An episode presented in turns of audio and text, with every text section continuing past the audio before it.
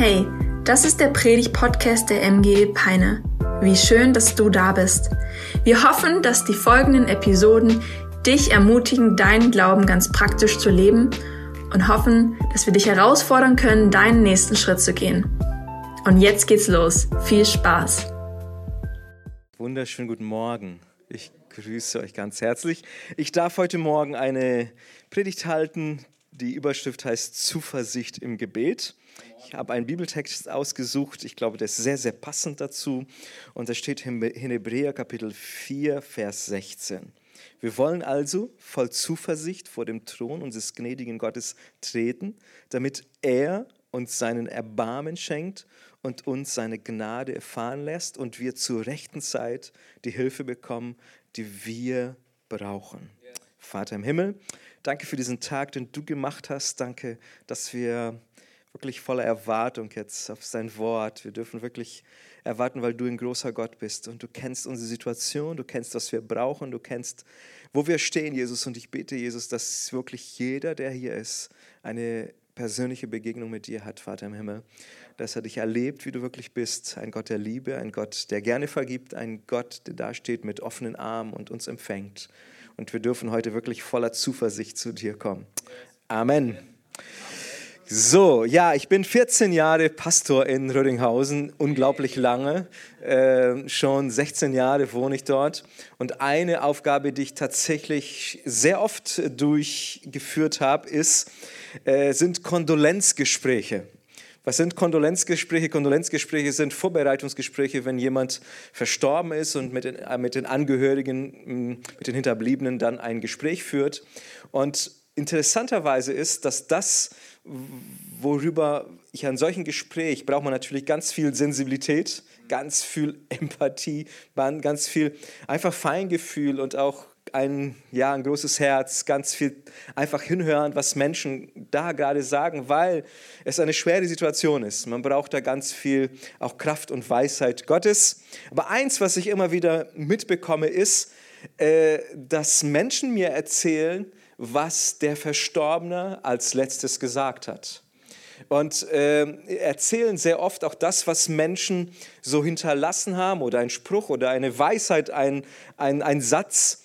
Und vor kurzem saß ich noch in so einem Gespräch und da war ich wirklich zutiefst berührt, weil ich kannte die Geschichte so ein bisschen von der Ferne, dass die, diese Familie eigentlich in Streit gelebt hat und es war dann noch der Ort gewesen, wo wirklich noch Vergebung ausgesprochen wurde, Versöhnung stattgefunden wurde und, und die Person, die verstorben ist, durfte so in letzter Stunde auch noch Jesus Christus als ihr persönlicher Retter annehmen. Das ist wunderbar, das ist schön, es ist toll, wenn man sowas hört, aber auch da habe ich wieder gehört, dass, dass, dass sie ganz viel Wert gelegt haben auf das, was diese Person zuletzt gesagt hat. Wir Menschen hören da ganz genau hin.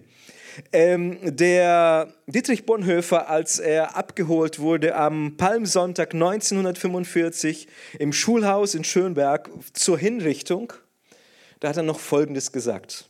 Das ist das Ende. Für mich der Anfang eines neues, neue, neuen Lebens. Finde ich stark. Äh, auch das hat man so hinterlassen oder er hat das so uns hinterlassen. Wenn man Goethes letzte Worte hört, der hat nach mehr Licht gesucht. Der hat gesagt, bitte, bitte mehr Licht. Ähm, eine Frau, die ich in der Palliativstation begleiten durfte und ein oder zwei Tage später, ein paar Tage später ist sie verstorben, aber die letzten Worte, die sie zu mir gesagt hat, waren, ich spüre schon den Geruch vom Himmel, wie Jesus eine Mahlzeit für mich vorbereitet hat. Ich werde ich nie vergessen, diesen Satz. So, so, so stark.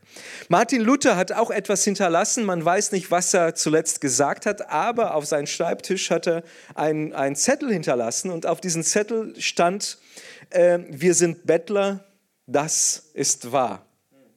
Ja, und da hat er total recht. Letztendlich stehen wir vor Gott mit leeren Händen. Wir stehen da und alles, was wir haben, ist eigentlich von ihm. Wir haben nichts, was wir bieten können. Wir sind wie Bettler, wir, sind, wir, wir, wir empfangen, wir haben etwas empfangen, aber all das haben wir eigentlich von ihm empfangen und wir stehen mit leeren Händen da. Und jetzt, warum erzähle ich euch das? Weil, um diesen Text aus dem Hebräerbrief besser zu verstehen und zu verstehen, was diese Überschrift an sich hat, äh, Zuversicht im Gebet. Und wenn Paulus, ich gehe davon aus, dass Paulus es geschrieben hat, im Brief an Hebräer, wenn er sagt, wir wollen also voll Zuversicht vor dem Thron unseres gnädigen Gottes treten, dann müssen wir etwas verstehen, und zwar aus den letzten Worten Jesus die er uns weitergegeben hat. Er hat etwas ganz Wichtiges und da habt ihr wahrscheinlich auch schon mal Predigtserien gehabt von den letzten sieben Worte Jesu, die letzte, eigentlich sind es letzte Sätze, äh, die einfach so uns gegeben wurden. Und einer der bekanntesten letzten Worten ist, äh, oder Sätze ist dieser Satz, es ist vollbracht. Und dieser Satz, der hat sogar in unserer Sprache, beziehungsweise in der deutschen Sprache, äh, auch eine Redensart gefunden. Wenn man irgendwas erledigt hat, einen Job erledigt hat, dann hört man das so schon häufig, es ist vollbracht. Aber ich muss zugeben, das ist eher eine sehr milde, eine sehr matte, matte Abglanz von dem, was Jesus ursprünglich gesagt hat. Das ist wirklich sehr schwach im Vergleich zu dem, was, was Jesus damit gemeint hat. In der griechischen Sprache, und wenn es da in Johannes Kapitel 19 vorkommt, dann steht da tatsächlich nur ein Wort. Deshalb es ist wirklich einer der letzten Worte Jesus. Es steht da nur ein Wort, es ist das Wort Tetelestai und das hat ein Wort, ein, eine Verbform drin, was bedeutet äh, in der deutschen Sprache Ziel. Deshalb, wenn Jesus hier sagt, es ist vollbracht, sagt er nicht, endlich bin ich fertig, die Qual ist überstanden, sondern er sagt, ich bin am Ziel, das Werk ist vollendet. So, das hat Jesus gesagt. Und wir kommen ja gerade von Ostern her, wenn er gesagt hat, es, es ist vollbracht, dann hat Jesus hier, wenn er hinausgesprochen hat, wenn er das gesagt hat, Telestai, dann hat er gesagt, das Ziel ist vollendet, das Werk ist vollendet, ich bin am Ziel. Das ist das, was er hier sagt. Aber in der Antike, die Zuhörer, die Menschen, die in dieser Zeit lebten, die haben damit noch eine ganz noch andere Assoziation. Und dann, wenn wir das verstehen, und ich werde euch fünf Bedeutungen dieses Wortes auslegen, heute Morgen in Schnelldurchgang, damit wir diese Brücke schlagen können, was es bedeutet, äh, voller Zuversicht, warum es möglich ist, dass wir zum Thron der Gnade heute Morgen äh, im Jahr 2023 treten dürfen. Und zwar war das so gewesen, dass eine der, der fünf Bedeutungen war, zum Beispiel, dass die Aufgabe ist erfüllt. Wenn mein Sohn die Aufgabe bekommt von seiner Mutter, bitte räum dein Zimmer auf. Vielleicht kennen einige von euch das, ja, einige nicken hier schon. Bitte räum endlich mal dein Zimmer auf. Und wenn dann dieses Zimmer aufgeräumt wurde in seiner Art, vielleicht die Sachen irgendwo in der Ecke geschoben, irgendwas rübergedeckt oder keine Ahnung. Da gibt es ja sehr verschiedene äh, Arten oder Interpretation, was es bedeutet, aufgeräumt zu haben. Ähm, und dann kommt man zu Mama, Mama, ich hab's, es ist fertig. Dann hat man in der Antike gesagt, Tetelestai. Dann kam das Kind und hat gesagt, es ist vollbracht, Tetelestai. Oder auch wenn ein, ein, ein Sklave oder ein Diener, und jetzt Achtung, diesen Gedanken ist ganz wichtig zu verstehen, wenn ein Diener etwas vollbracht hat, wenn er das getan hat, was, was er aufgetragen bekommen hat, dann ist er hingekommen zu den Herr, zu, den, äh, zu der Person, zu dem Chef des Hauses und hat gesagt, Tetelestai, es ist vollbracht. Und hier spricht einer, der sich so genannt hat. Und zwar, denn auch der Menschensohn ist nicht gekommen, um, um sich dienen zu lassen, sondern um was? Um zu dienen der Diener selber, der stirbt am Kreuz und er sagt, Tetelestai, ich habe es vollbracht. Ich habe es bezahlt. Ich bin, ich habe alles getan. Ich habe es wirklich aufgeräumt, um jetzt mal diese Sprache benutzen. Die Aufgabe wurde erfüllt. Das ist eine, eine Interpretation. Die zweite Interpretation, vielleicht hast du das schon mal gehört, ähm, ist, kommt aus der Finanzenwelt. Vor kurzem, vielleicht kannst du dich jetzt damit identifizieren, vor kurzem kam ein, ein Herr auf mich zu, der gerade in Rente gegangen ist und hat das wirklich voller Freude erzählt. Er sagt, Adjose, ich bin jetzt in Rente gegangen. Und, äh, und dann kam noch ein Zusatzsatz, äh, der dann noch gesagt wurde, hat er gesagt, und weißt du was, Adjose, ich habe letzten Monat meine letzte Rate von meinem Haus bezahlt. Und ich merkte, Wow, was für eine Erleichterung war da zu sehen.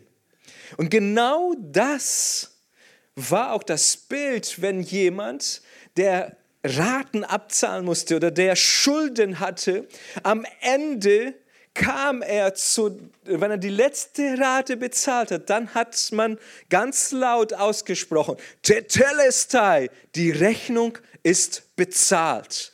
Und man hat man auch ein großes T draufgeschrieben, das war die Bedeutung, man hat sogar äh, äh, gewisse Sachen gefunden aus der Antike, die das einfach äh, gezeigt haben.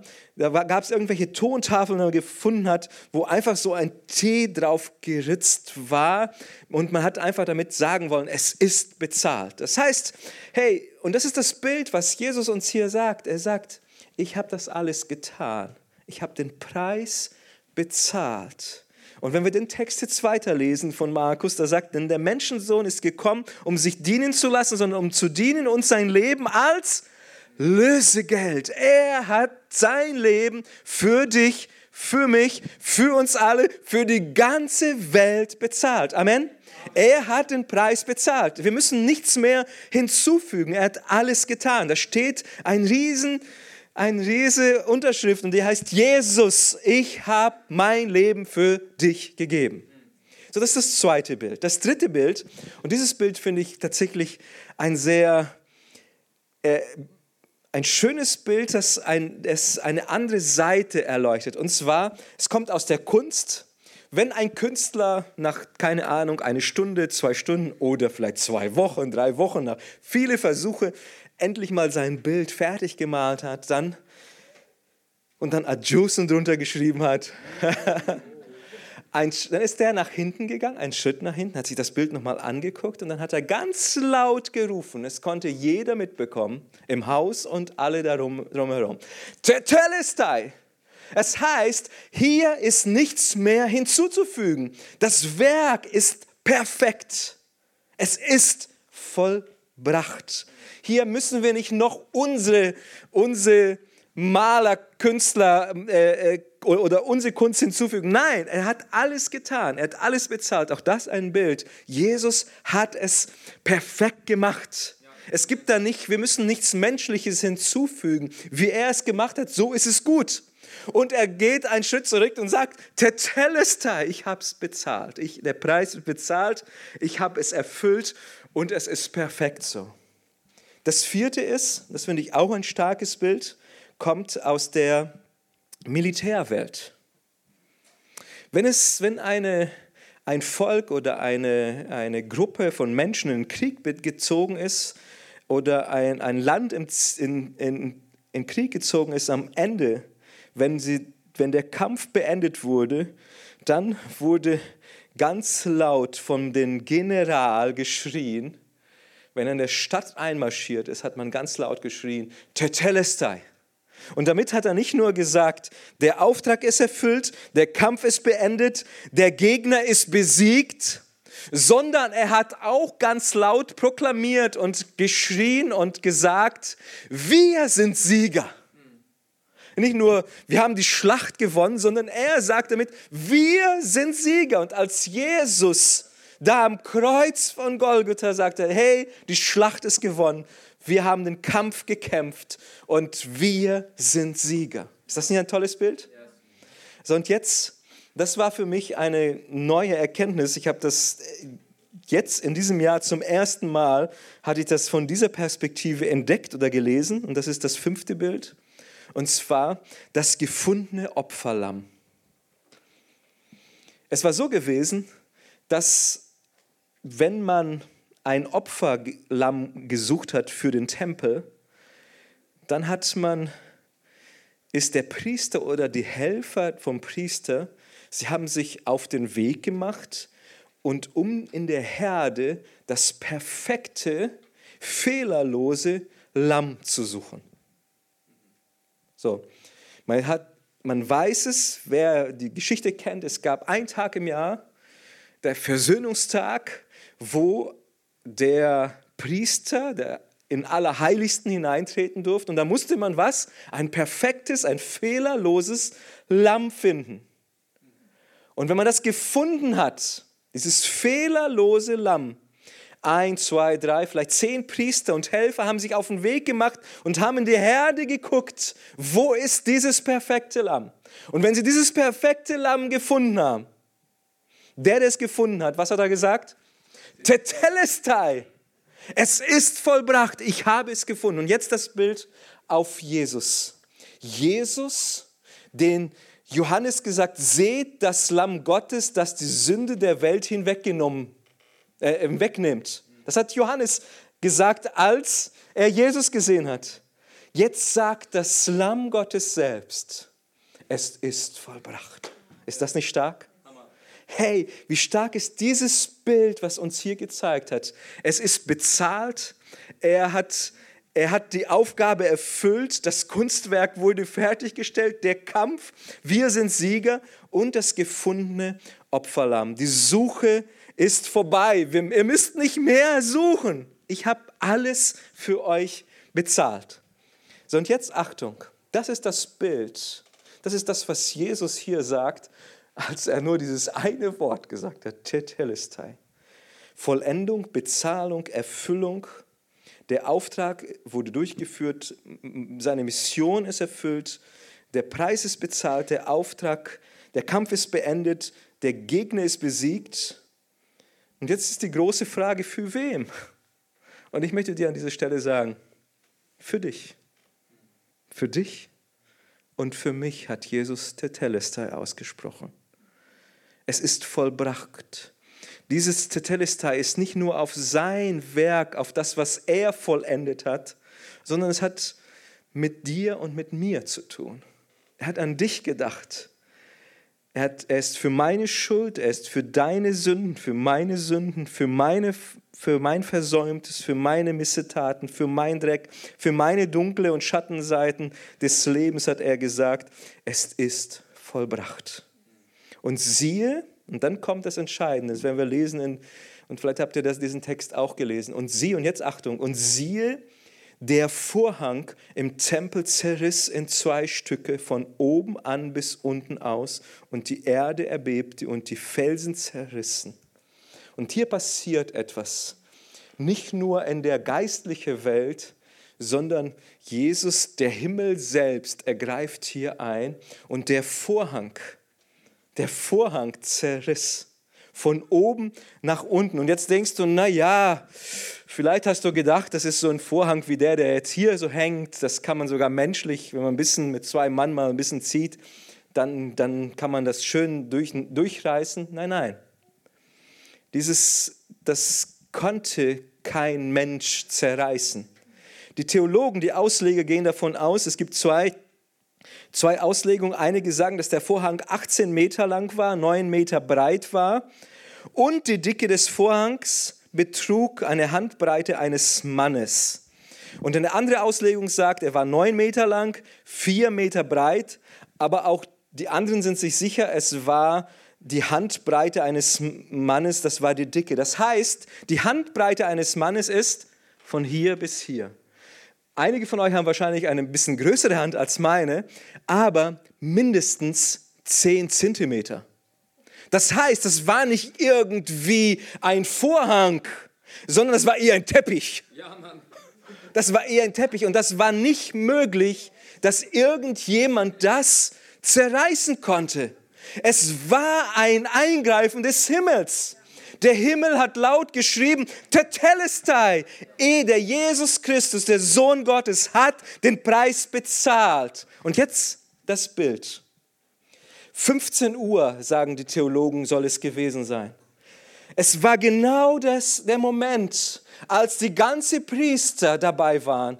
Okay, die Bundeslade war wahrscheinlich nicht mehr dabei an dieser Stelle, weil es war ja eine Rekonstruktion, es war ja der zweite Ansatz gewesen. Äh, da war wahrscheinlich, die wurde, man, man streitet sich darüber, aber es gibt viele, die der Meinung sind, die Bundeslade war nicht dabei, aber trotzdem durfte keiner, außer einmal im Jahr, der Priester zu diesen besonderen Ort hineintreten. Das heißt, es war nicht möglich. Aber sie hatten wieder um 15 Uhr das perfekte Lamm gefunden und sie haben es wahrscheinlich opfern wollen. Und jetzt passiert etwas. der Vorhang zerreißt. Alle Priester, es war was im Tempel gewesen. Sie haben das ja mitbekommen. Alles erleben es, wie sie plötzlich nicht mehr dabei sterben. So wie es in, in, in, in Moment, ich darf jetzt nichts Falsches sagen, in 3. Mose 16, 2 steht. Da sagt der Herr, sprach zu Mose, rede zu deinem Bruder Aaron, dass er nicht zu jeder Zeit an das Heiligtum hineingeht, innerhalb des Vorhangs, vor die Deckplatte, die auf der Lade ist, damit er nicht stirbt. Denn ich erscheine in der Wolke über die Deckplatte. Das heißt, jetzt passiert etwas, der Vorhang zerreißt und sie sterben nicht dabei. Warum? weil Jesus gerade etwas Wichtiges gesagt hat, und zwar Tetelestai. Es ist vollbracht. Der Weg ist frei. Und Jesus hat es einmal selbst gesagt, ich bin der Weg, die Wahrheit und das Leben. Niemand kommt zum Vater als nur durch mich. Jesus hat den Weg frei gemacht. Und deshalb kann ich dir heute Morgen sagen, du darfst voller Zuversicht zu Jesus kommen weil er alles getan hat. Er hat den Preis bezahlt. Du darfst zu ihm kommen. Der Vorhang zerriss und der Weg zu Gott war frei. Er zerriss ihn, weil mit Jesus das perfekte, vollkommene Opfer war. Und in Hebräer Kapitel 10, Vers 19, diesen Bibeltext habe ich euch noch mitgebracht, da steht, liebe Brüder und Schwestern, wir haben also freien Zutritt zum Allerheiligsten Jesus hat sein Blut geopfert und uns den Weg durch den Vorhang hindurch frei gemacht. Diesen neuen Weg, der zum Leben führt. Und hier gibt dann äh, der Autor von Hebräer noch eine wichtige Erklärung. Der Vorhang aber, das ist er selbst, so wie er in einen irdischen Leib gelebt hast. Das heißt, Jesus selbst ist als Vorhang am Kreuz für uns entzwei gerissen und hat uns damit den Weg zum Vater geebnet und mit uns mit dem Vater versöhnt. Ist das nicht ein starkes Bild? Ich finde das gigantisch. Wir brauchen keine menschlichen Vermittler mehr. Wir brauchen auch keine, wir brauchen auch keinen besonderen Versöhnungstag mehr. Der Mittler und Hohepriester ist allein Jesus Christus und durch Jesus haben wir den Zugang zum Vater. Und deshalb konnte Paulus sagen, liebe Geschwister aus liebe Hebräer, darum lasst uns freimütig oder die andere Übersetzung, wir wollen also zuversichtlich vor dem Thron unseres gnädigen Gottes treten, damit er uns sein Erbarm schenkt und seine Gnade erfahren lässt und wir zur rechten Zeit die Hilfe kommen, die wir brauchen. Ich habe dieses ganze, ich habe nur drei kleine Unterpunkte, die ich euch noch mitgeben möchte. Hier, für mich ist das eine erstaunliche Einladung, die er an die Hebräer gemacht hat und der uns auch ausspricht. Er sagt hier, hey, seid mutig, tritt hinzu, aber um das zu machen, da setzt es voraus eine gewisse Bewegung. Es, wir müssen diesen Schritt gehen. Und wenn man hier das übersetzt, dann steht es, man kann es auch mit Besuchen übersetzen oder man kann es mit an ihn wenden oder zwar, oder eben so wie Luther es macht, mit Zuversicht kann man das übersetzen. Und das andere griechische Wort, was hier steht, ist Offenheit, Freudigkeit und Freimütigkeit ich habe das mal so für mich hier aufgeschrieben, denn es ist eine Einladung, die er uns hier macht zur Ehrlichkeit. Eine Einladung zur Ehrlichkeit. Wenn wir zu ihm kommen, wird letztendlich auch offenbar, was unsere Schwächen sind, was unsere Ecken und Kanten sind. Wenn wir zu Jesus hinzutreten, brauchen wir doch alle letztendlich die Gnade Gottes. Aber ich möchte dir etwas sagen und ich habe eine gute Nachricht und zwar Tetelestai. Jesus hat für dich alles bezahlt. Ja. Auch deine Ecken und Kanten, deine dunkle Schattenseiten, auch das hat auch Jesus dafür bezahlt. Du darfst kommen und das ist die gute Nachricht. Du darfst kommen, so wie du bist. Mit deiner Vergangenheit, mit deinen Sorgen, mit deinen Fehlern, mit deinen Zweifeln, mit deinen Täuschungen, sogar mit deinen Schwächen. Du darfst vor dem Thron Gottes, hier schreibt er, darum lass uns freimütig hinzutreten zu dem Thron Gottes. Und hier muss man auch wissen, dass zu dem Thron konnte nicht jeder kommen. Hier hat man dieses Bild vom König. Ja, zum König zu kommen, musstest du oder auf gute Laune des Königs erhoffen. Aber es könnte auch sein, dass der König einen schlechten Tag hat und er dich nicht annimmt.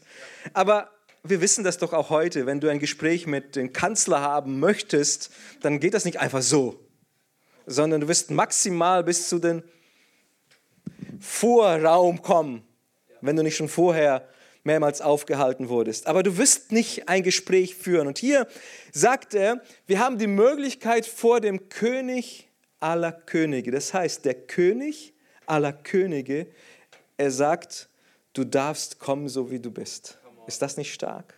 Er schiebt dich nicht ab. Er sagt nicht, du bist nicht gut genug und du musst jetzt Leistung und das und das bringen. Nein, der König aller Könige, der Schöpfer des Universums, er nimmt sich Zeit für dich. Ist das nicht stark? Und es wird nicht nur ein Monolog, wo der König die ganze Zeit spricht oder wo du die ganze Zeit sprichst, sondern er wünscht sich sogar, mit dir in Dialog zu sein. Er will sich austauschen. Er will dir sagen, was sein Plan für dein Leben ist. Du darfst natürlich mit deinen Zweifeln, mit all das, was du hast, aber vergiss doch bitte nie, und wir haben gerade in dieser Generation oft ein falsches Bild auch von Gott. Hey, der, der vor uns steht, der Allmächtige, das ist nicht irgendwo ein Kumpel, sondern es ist der König aller Könige. Das ist der Herr, das ist der Heiland, der, der, vor dem wir uns beugen sollen. Und ich möchte auch mit dieser Haltung vor dem König aller Königen kommen und ich will mich äh, vor ihm hinknien. Aber Paulus sagt, du darfst zuversichtlich kommen. Warum? Weil auf das, was er sagt, absolut Verlass ist. Was er dir versprochen hat, das hält er gewiss. Und du musst nicht Angst oder mit, mit, äh, mit mit irgendwie mit Vorbehalte kommen. Nein, du darfst kommen, so wie du bist zu Jesus. Und dann, und das ist mein letzter Punkt, steht da, du wirst Gnade, auf dass wir Barmherzigkeit empfangen und Gnade finden und so Hilfe erfahren zur rechten Zeit. Du wirst Hilfe erfahren zur rechten Zeit. Und da möchte ich dir noch ein paar Gedanken mitgeben. Ich glaube, dass die Gebetszeiten, sie werden nicht Gott verändern, sondern die Gebetszeiten, wenn du hinzutrittst zu Gott, sie werden dich verändern. Amen. Das ist wichtig. Gebetszeiten sind auch Zeiten, wo er etwas in mir formt. Er formt meine Haltung Gott gegenüber. Und wenn wir beten, wenn wir hinzutreten zum Thron der Gnade, stellen wir uns unter den Einfluss Gottes. Wisst ihr was? Er bekommt also die Möglichkeit, uns zu formen und in unser Leben hineinzusprechen. Und wenn du dein Leben, dein Gebetsleben anschaust, wirst du merken, was die Prioritäten auch in dein, dein Leben sind. Überleg doch mal, wofür du gestern gebetet hast. Dann wirst du sehr schnell feststellen, was deine Prioritäten in deinem Leben sind. Vielleicht musst du einiges mal ändern. Vergiss doch bitte nicht, dass du vor dem König aller Könige stehst. Er empfängt dich mit offenen Armen und er sehnt sich nach Gemeinschaft zu dir.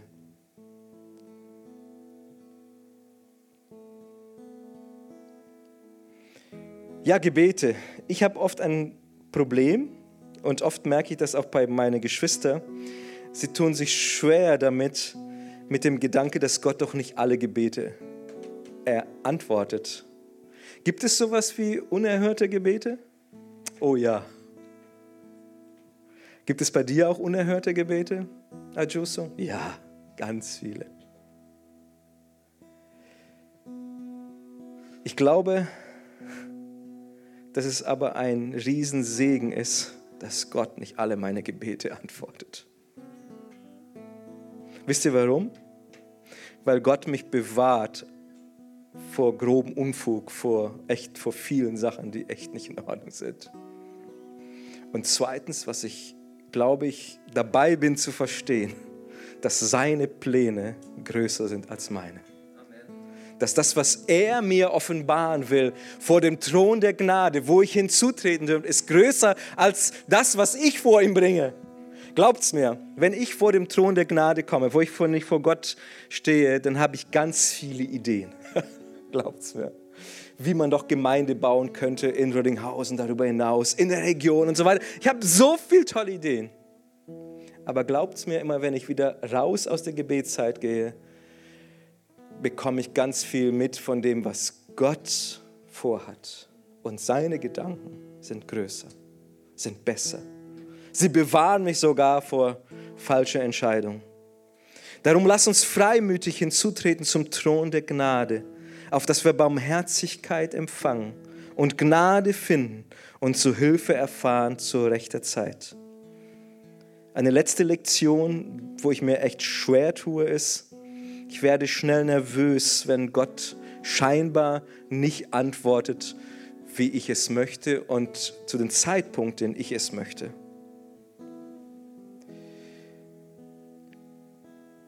Aber es steht im Prediger, für alles gibt es eine bestimmte Zeit und jedes Vorhaben unter dem Himmel gibt es eine Zeit. Ja, Jesus sage ich, das kenne ich. Aber wieso musst du immer fünf vor zwölf kommen? Und da sagte mir letztens Adjusso, auch wenn ich Viertel nach zwölf komme, es ist immer noch die richtige Zeit. Und wenn du das Bild dir anschaust von Lazarus, kennt ihr die Geschichte von Lazarus? Ich hoffe, ansonsten liest euch mal nach. Da ist Jesus eigentlich halb eins gekommen.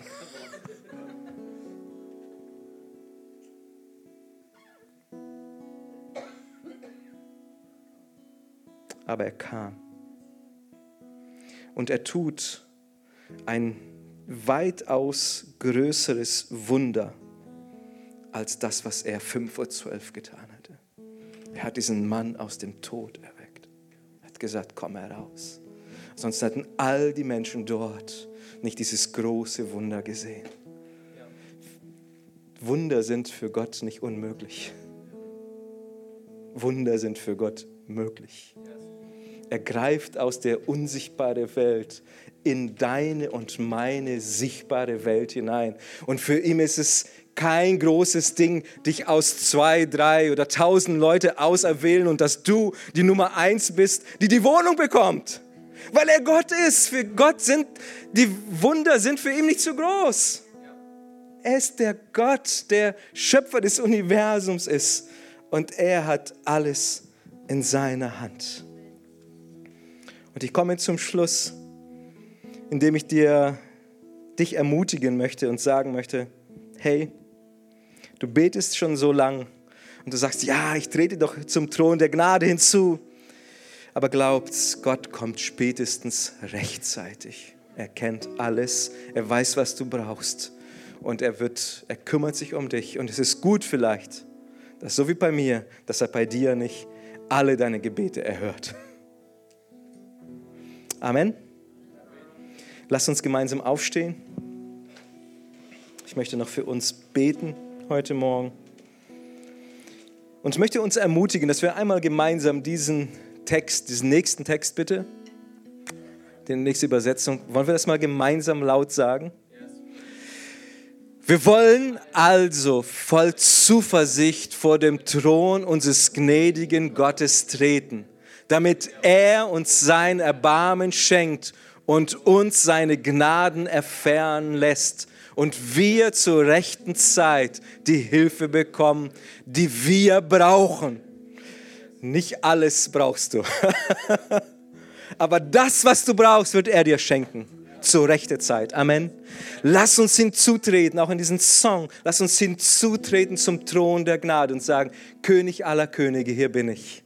Ich stehe wie ein Bettler, wie Luther es erkannt hat.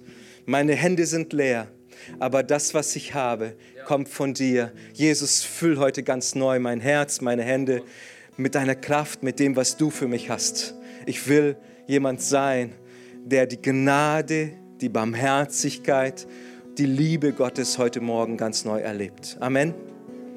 Nach dem Lied wird es noch ein Gebet geben, Und vielleicht hat Gott dich angesprochen, wo du einfach auch Antwort geben kannst auf das, was er heute Morgen zu dir gesprochen hat. Wow, was für eine starke Predigt. Danke, dass du mit dabei warst. Abonniere gerne unseren Kanal, um weitere Folgen zu hören. Auf unserer Website kannst du vorbeischauen und dort auch unseren Newsletter abonnieren, um alle Events und Infos zu bekommen. Wir würden uns freuen, von dir zu hören. Bis dahin, Gottes Segen und bis zum nächsten Mal.